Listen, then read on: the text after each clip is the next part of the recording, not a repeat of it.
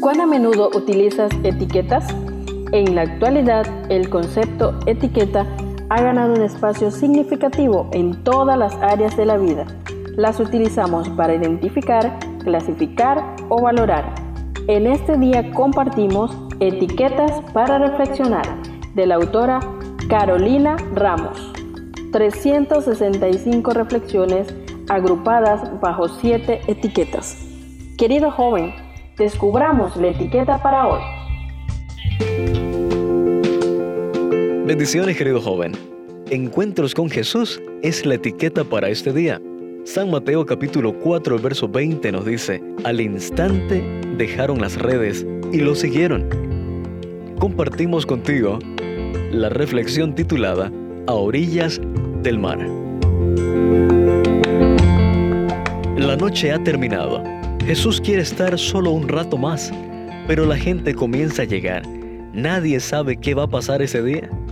Al menos Pedro no lo sabe. Está triste y preocupado. No solo las redes, también el dominio que gobierna con destreza le ha fallado esta vez. Juan el Bautista está en la cárcel. A Jesús lo rechazan por donde va. ¿Qué será de su vida? En su sermón, Jesús tenía presente otros auditorios, además de la muchedumbre que estaba a orillas del Genezaret.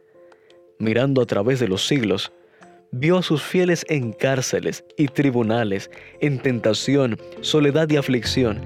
Cada escena de gozo o conflicto y perplejidad le fue presentada.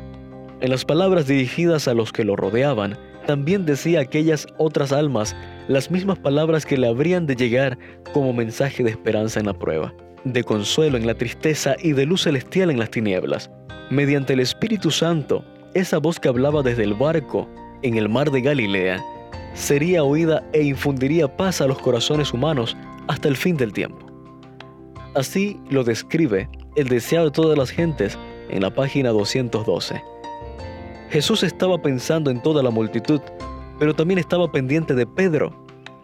No sé si alguna vez te dio una orden que ya sabías que sería infructuosa y por respeto y amor igual la acataste. Esto le pasó a Pedro. No había muchas probabilidades de sacar algo a esa hora. Pero Pedro, al obedecer, se dio cuenta de que Jesús tenía sujeta toda la naturaleza bajo su dominio.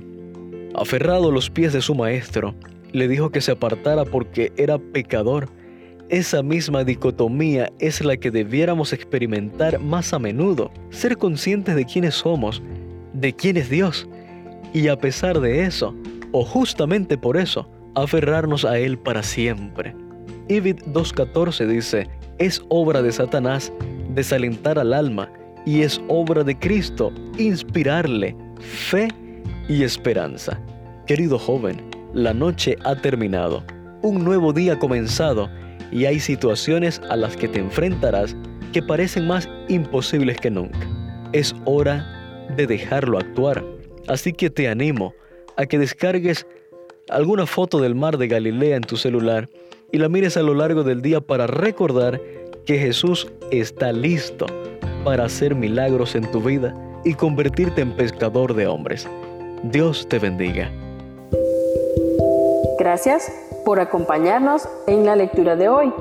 Esperamos que esta etiqueta te motive a caminar cada día con Dios. Te esperamos en nuestro próximo programa.